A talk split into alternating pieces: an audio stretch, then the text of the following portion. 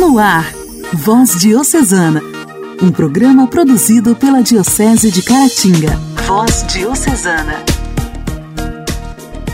Olá, meus amigos! Segunda-feira, mais uma semana começando e está no ar o nosso Voz Diocesana, programa produzido pela Diocese de Caratinga. Eu, Janaíne Castro de Inhapim, te faço companhia e já agradeço a sua audiência. Agradeço também a direção e funcionários das rádios, parceiras do Voz Diocesana. Elas que tornam possível o acesso de tantas pessoas a este programa de evangelização. Obrigada pelo apoio. Voz Diocesana. Voz Diocesana. Um programa produzido pela Diocese de Caratinga. Nesta segunda-feira, 11 de outubro, celebramos o dia de Santo Alexandre Sauli. Nasceu em Milão no ano de 1530. Desde a infância, foi cumulado com as mais abundantes bênçãos do céu. Consagrou-se sem reserva ao serviço de Deus na congregação dos Barnabitas. Entregou-se com zelo ao ministério da palavra e da reconciliação mortificando o corpo com a fadiga dos trabalhos e vigílias. Tem o cargo de professor de filosofia e teologia na Universidade de Pavia, fez Alexandre abandonar o ministério da palavra e do confessionário. Comunidades inteiras se colocaram sob a sua direção espiritual para aprender de tão abalizado mestre os meios para chegar à perfeição. Ainda não tinha 32 anos quando foi eleito superior geral da Ordem. A capacidade com que desempenhou este cargo deu novo esplendor ao Instituto. Foi nomeado bispo da Igreja de Aléria, na ilha de Córcega, em 1570 pelo Papa Pio V. O novo bispo, apenas sagrado por São Carlos, partiu com três padres da sua ordem para o rebanho que o Senhor lhe confiara. Chegando a Aléria, encontrou nessa diocese inúmeras dificuldades. Por toda a parte, teve de cortar abusos, abolir costumes escandalosos, fundar igrejas, levantar as que estavam em ruínas e promover a decência do culto. Necessitou de estabelecer colégios e fundar seminários onde se pudesse formar a juventude. Seus constantes trabalhos não lhe impediam os jejuns contínuos e a rigorosa abstinência. Apesar de seus poucos rendimentos, o Santo Bispo não deixava de dar esmolas abundantes. A veneração em que era tido o Santo Apóstolo de Córcega levou as cidades de Trotona e de Gênova a pedi-lo para seu pastor. Mas ele, de modo nenhum, queria deixar a sua primeira diocese, a qual tinha profunda afeição. No entanto, em 1591, teve de obedecer às ordens do Papa Gregório XIV, que o nomeou bispo de Paiva. Uma vez ali, Santo Alexandre empreendeu logo a visita da sua nova diocese. Contudo, Santo Alexandre adoeceu gravemente e veio a falecer em 11 de outubro de 1592. Atestaram sua santidade diferentes milagres. Foi beatificado em 1741 pelo Papa Bento XIV e canonizado em 1904 por Pio X. Santo Alexandre Saúli, rogai por nós. A alegria do Evangelho. Evangelho. O Evangelho. Oração, leitura e reflexão. Alegria do Evangelho. Evangelho desta segunda-feira será proclamado e refletido por Padre Fernando, da paróquia Santa Helena de Caputira.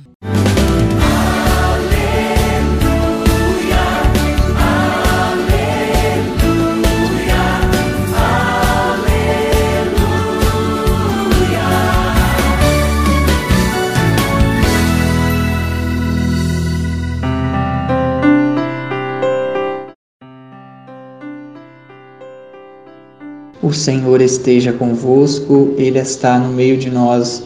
Proclamação do Evangelho de Jesus Cristo, segundo Lucas. Glória a vós, Senhor.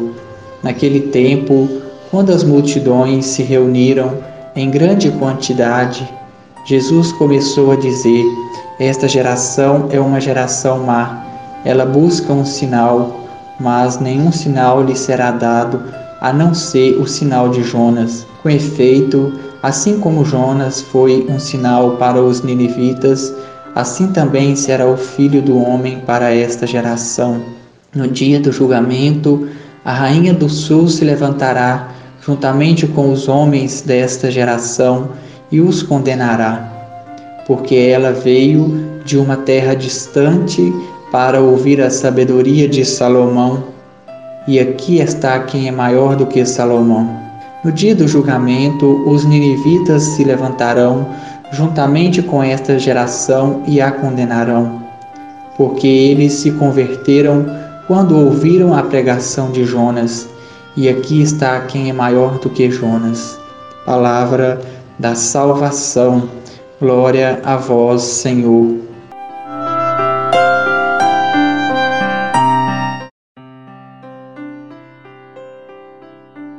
Meus queridos irmãos e irmãs, ouvintes do programa Voz Diocesana, neste momento de partilha e experiência da palavra, somos convidados a refletir sobre o Evangelho de hoje. Apesar dos milagres de Jesus, alguns não acreditavam nele e pediam algum sinal maravilhoso vindo de Deus. Não acreditavam porque não queriam, pois viam como Jesus era e o que fazia, interiormente iluminado pela graça divina. Por isso, de novo, Jesus insistia com eles e dizia que deviam acreditar, confiando nele e deixando-se levar por Deus, que agia em seus corações.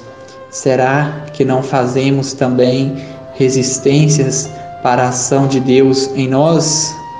Que assim seja. Deus nos abençoe e nos fortaleça, que nós possamos fazer uma profunda reflexão desta palavra proclamada. Louvado seja nosso Senhor Jesus Cristo, para sempre seja louvado.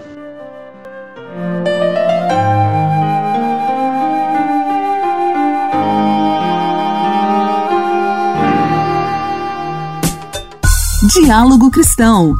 Temas atuais à luz da fé. Diálogo Cristão. Diálogo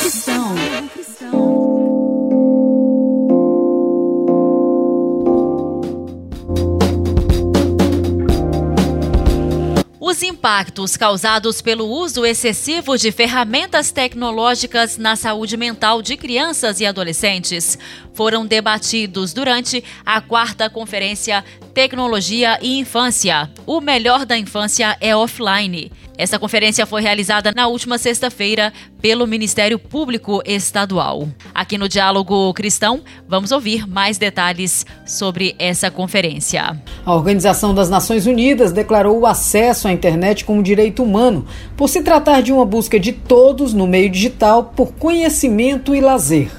No entanto, essa busca precisa ser segura, sadia e responsável. O advogado João Francisco Coelho afirma que, para a segurança de crianças e adolescentes no meio digital, é necessário entender como a internet atua nas relações de consumo. Quando a gente vê a forma como funcionam esses modelos de negócio e a forma como essas empresas abusam de uma maneira absurda mesmo, né, da vulnerabilidade da criança e do adolescente, é impossível que a gente ache que esse tipo de publicidade atende ao melhor interesse delas. A nossa legislação já tem normas que proíbem esse tipo de prática. Então é muito importante que a gente tenha uma atuação dos órgãos regulatórios, né, e aí eu falo especificamente da NPD, a nossa Autoridade Nacional de Proteção de Dados, para que eles consolidem esse tipo de interpretação da LGPD, garantindo assim que os dados das crianças não vão ser usados para fim de direcionamento de publicidade para elas. A jornalista Maria Góes de Mello, coordenadora do programa Criança e Consumo do Instituto Alana, chama atenção para as consequências da publicidade infantil infantil. A gente traz alguns dados de um estudo do professor Yves de Latay, da USP, relativa à publicidade dirigida a esse público. Né? Ela foi feita para um estudo do Conselho Federal de Psicologia que mostra aí que as crianças não estão definitivamente em condições de enfrentar com igualdade de força né, a pressão que é exercida pela publicidade, pela comunicação mercadológica. As consequências deste tipo de comunicação, então, desde aí do estímulo ao consumismo até o distanciamento entre a relação da criança com a natureza, com os espaços públicos e abertos, passando pelo aumento de comportamentos violentos, distúrbios alimentares, enfim, problemas com obesidade, por aí vai. Estudos demonstram a quantidade de informações sobre jovens usuários da internet que são captadas pelas empresas que gerenciam sites e redes sociais. Um desses estudos revelou que crianças americanas de 13 anos têm cerca de 72 milhões de data points coletados por empresas de tecnologia. Tratam-se de informações que vão desde dados básicos como idade e data de nascimento até gosto, preferências e a forma como eles reagem a cada conteúdo. Para o psicanalista Marcelo Veras, nas redes sociais as pessoas viram reféns de outros que sequer conhecem pessoalmente e daí ocorre o que ele denomina o efeito ao avesso do personal influencer. Eles começam influenciando e eles não percebem que depois eles é que são os influenciados pelo um milhão de pessoas. Começa ele achando que ele está influenciando um milhão e depois ele fica tão preocupado em manter os likes que ele não percebe que é ele que está refém dos likes que estão sendo dados ou que não, não estão sendo dados. Atualmente permeia a ideia de que ao criar um filho deve-se logo dar um tablet. Mas especialistas de diversas áreas da infância e da juventude alertam que é mais interessante que as crianças brinquem de massinha para entender o que costumam chamar de bidimensionalidade e sob uma outra perspectiva. Igreja, Igreja em Ação. Formação, CNBB, notícias, Vaticano, diocese, não paróquia, a minha Igreja fé. em Ação. Igreja em Ação. Anualmente, o Seminário Diocesano de Nossa Senhora do Rosário promove debates temáticos, filosóficos ou teológicos, proporcionando possibilidade de conhecimento a familiares e amigos dos seminaristas e demais pessoas interessadas no assunto. Neste ano, por causa da pandemia de Covid-19, a semana foi realizada nos dias 4, 5 e 6 de outubro, de forma restrita apenas para os seminaristas. No entanto, todas as conferências foram transmitidas nas plataformas digitais para que todos tivessem a possibilidade de acompanhar. A 18ª Semana Temática Teológica teve como inspiração a campanha da fraternidade atual, fraternidade e diálogo, compromisso de amor. Onde há diálogo, há paz e concórdia. No quadro Igreja em Ação de hoje, o nosso convidado é o seminarista Rafael, ele que participou da 18ª Semana Temática Teológica e vem falar pra gente sobre como foi esse encontro. O Seminário Diocesano Nossa Senhora do Rosário, em Caratinga, realizou a 18ª Semana Temática Teológica com o seguinte tema: Diálogo, compromisso de fraternidade e amor. O diálogo nasce da experiência da ressurreição, em que os apóstolos foram impelidos a vivenciar os ensinamentos de Jesus Cristo mediante as circunstâncias históricas. A marca cristã consiste em ser sensível às interpelações do Evangelho dentro da comunidade, num espírito de fraternidade, na promoção do diálogo respeitoso. Por meio do diálogo, a Igreja é estimulada a refletir a sua unidade em meio às várias facetas dos carismas que a animam e se intercomunicam entre si, para que não surjam divisões no corpo místico de Cristo. Na atualidade, a ação pastoral missionária da Igreja nos convoca a dialogar com as várias realidades existentes no mundo, pois somos todos convidados a ouvir o chamado de nosso Senhor Jesus Cristo e responder na liberdade para promover a justiça e a paz. Em detrimento disso, o fenômeno da intolerância vem desafiando a reflexão e a ação social em vários âmbitos da sociedade, mas também dentro da igreja. Percebe-se o ódio intracatólico e esse é católico, na forma de fake news e pior ainda, na prática diabólica da intolerância por meio do fechamento ao diálogo.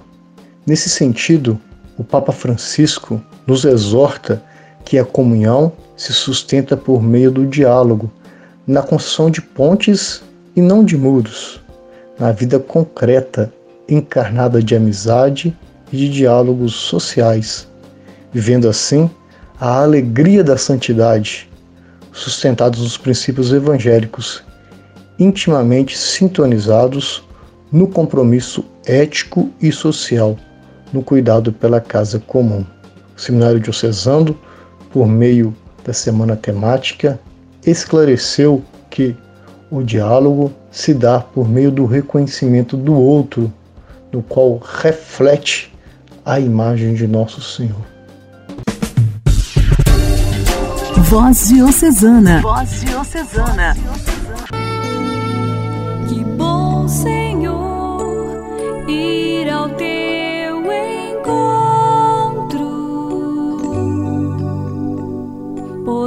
chegar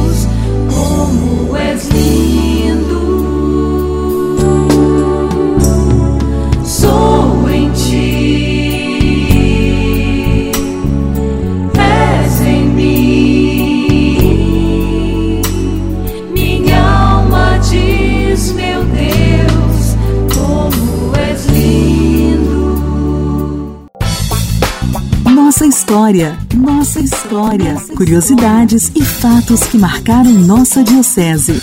Nossa história. A história sobre a vida de Padre Roque Colombo continua. Rosene hoje nos conta sobre quando o padre precisou, em 1983, retornar à Itália. Neste período de afastamento, quem assumiu a paróquia do santuário foi o padre Vitório Bage. Devido às suas inúmeras ações na comunidade, todos sentiram muito a falta de Rock Colombo, que, para a alegria de todos, retornou a Caratinga em 1998. Caros ouvintes da Voz Diocesana, em 1983, o padre Colombo afastou-se da paróquia do santuário, retornando à Itália, onde continuou seguindo os mandamentos religiosos. E no ano de 1998, ele retornou para o Brasil, especificamente para o Santuário de Caratinga. Mas, nesse meio tempo em que o padre Colombo esteve, né, tinha retornado para a Itália, o padre Vitório Bage, ele esteve aqui também. Ele veio para ficar então no lugar do padre Roque Colombo. E todos sentiam muita falta do padre Colombo, porque o padre Colombo ele era muito atuante. Padre Colombo, apesar da sua idade avançada, ele era um, um homem que sempre tinha um sonho e sempre ele estava junto com seus paroquianos. Então, neste meio tempo, Padre Vitório, ele tomou a frente da paróquia do Coração Eucarístico de Jesus.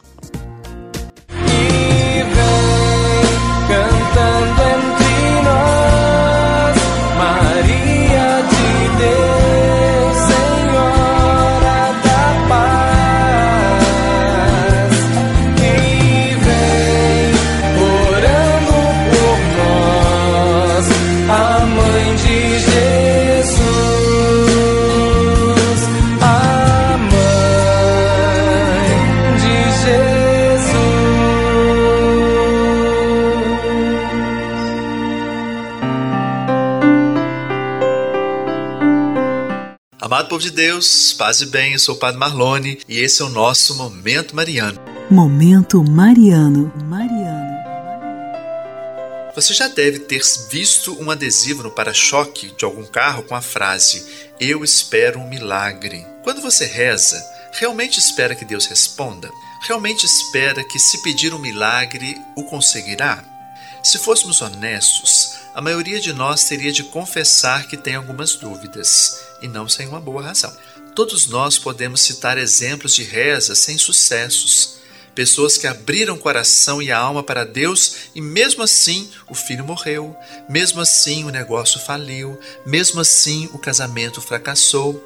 E nesses casos, muita gente bem intencionada sai com alguns chavões do tipo: deve ter sido a vontade de Deus, ou eu tenho certeza de que Deus reserva alguma coisa melhor para você lá na frente. Veja, meu irmão e minha irmã, é de se perguntar se essas pessoas diriam coisas semelhantes a Maria quando o filho dela foi condenado como criminoso e crucificado. Sem dúvida, ela orou para que Deus de alguma forma lhe poupasse o filho. No entanto, naquela tarde de sexta-feira, ele foi pregado na cruz e o deixaram morrer como um traidor. O que Maria deve ter sentido naquele momento? Ela recebera a promessa 33 anos antes de que seu filho seria o Messias, mas não lhe foram dados nenhum detalhe. Assim como nós, ela teve de oferecer suas preces sem saber qual seria o resultado, confiando em que Deus a ouviria e lhe responderia. Em meio ao seu sofrimento na crucificação, é provável, sendo da natureza humana o que é, que alguém procurasse consolá-la ao pé da cruz, dizendo: Não se preocupe, é a vontade de Deus. Maria esperava um milagre e vejam, ela o conseguiu. Afinal de contas, Jesus ressuscitou. E aí, meu irmão e minha irmã, será que nós criamos condições em Deus a ponto de acreditar que nossas preces serão atendidas?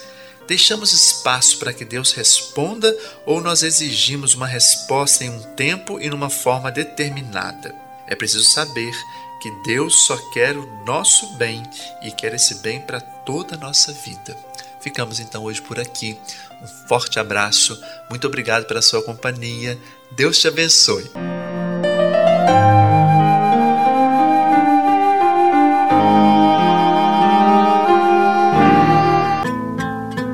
Vou lhe contar uma história de uma jovem chamada Maria. Em Nazaré da Galileia Outro igual eu não sei se existia. Não sei se eram verdes seus olhos, se tinha cabelos morenos. Só sei que Maria de Nazaré resolveu se casar com José. Só sei que Maria de Nazaré resolveu se casar com José.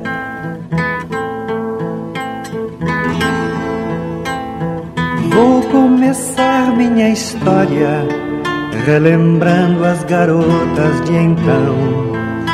Em Nazaré da Galileia, o assunto era libertação.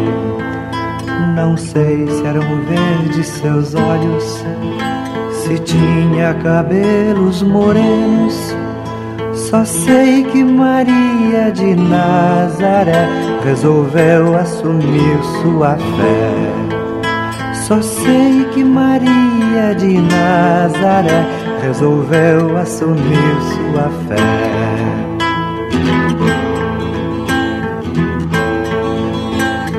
Vou prosseguir minha história, relembrando as ideias que havia em Nazaré da Galileia, a mulher muito pouco valia. Não sei se eram verdes seus olhos, se tinha cabelos morenos. Só sei que Maria de Nazaré foi a santa mulher de José. Só sei que Maria de Nazaré foi a santa mulher de José.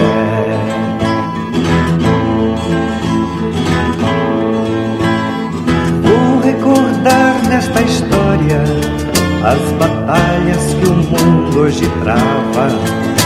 Em Nazaré da Galileia, lá também já se massificava. Não sei se eram verdes seus olhos tinha cabelos morenos. Só sei que Maria de Nazaré ainda não conhecera José. Só sei que Maria de Nazaré ainda não conhecera José.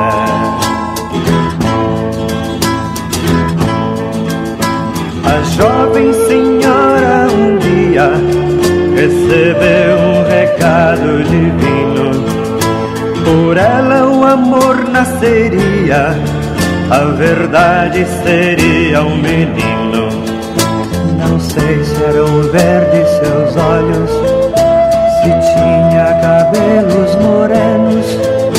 Só sei que Maria de Nazaré aceitou, mas não disse a José.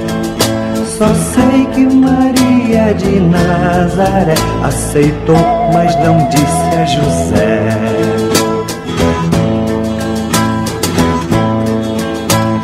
Vou lhe falar da agonia que nos dois corações se criou. Pois ela explicar não podia e o marido julgar não ousou. Não sei se eram verdes seus olhos, se tinha cabelos morenos.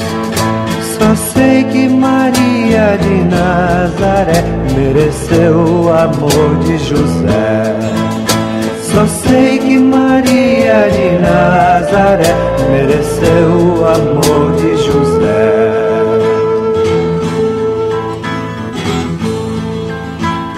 Para Belém, noite e dia, caminharam pro recenseamento. Ninguém deu abrigo a Maria, não havia mais alojamento.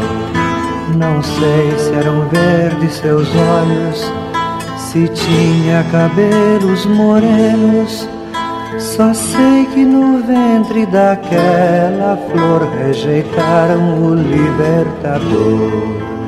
Só sei que no ventre daquela flor rejeitaram o libertador.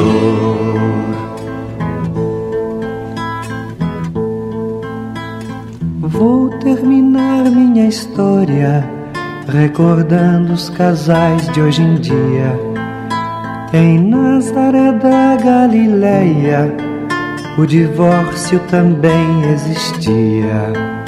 Não sei se eram verdes seus olhos, não sei se foi loiro ou morena. Só sei que Maria de Nazaré foi fiel a seu Deus e a José. Só sei que Maria de Nazaré foi fiel a seu Deus e a José.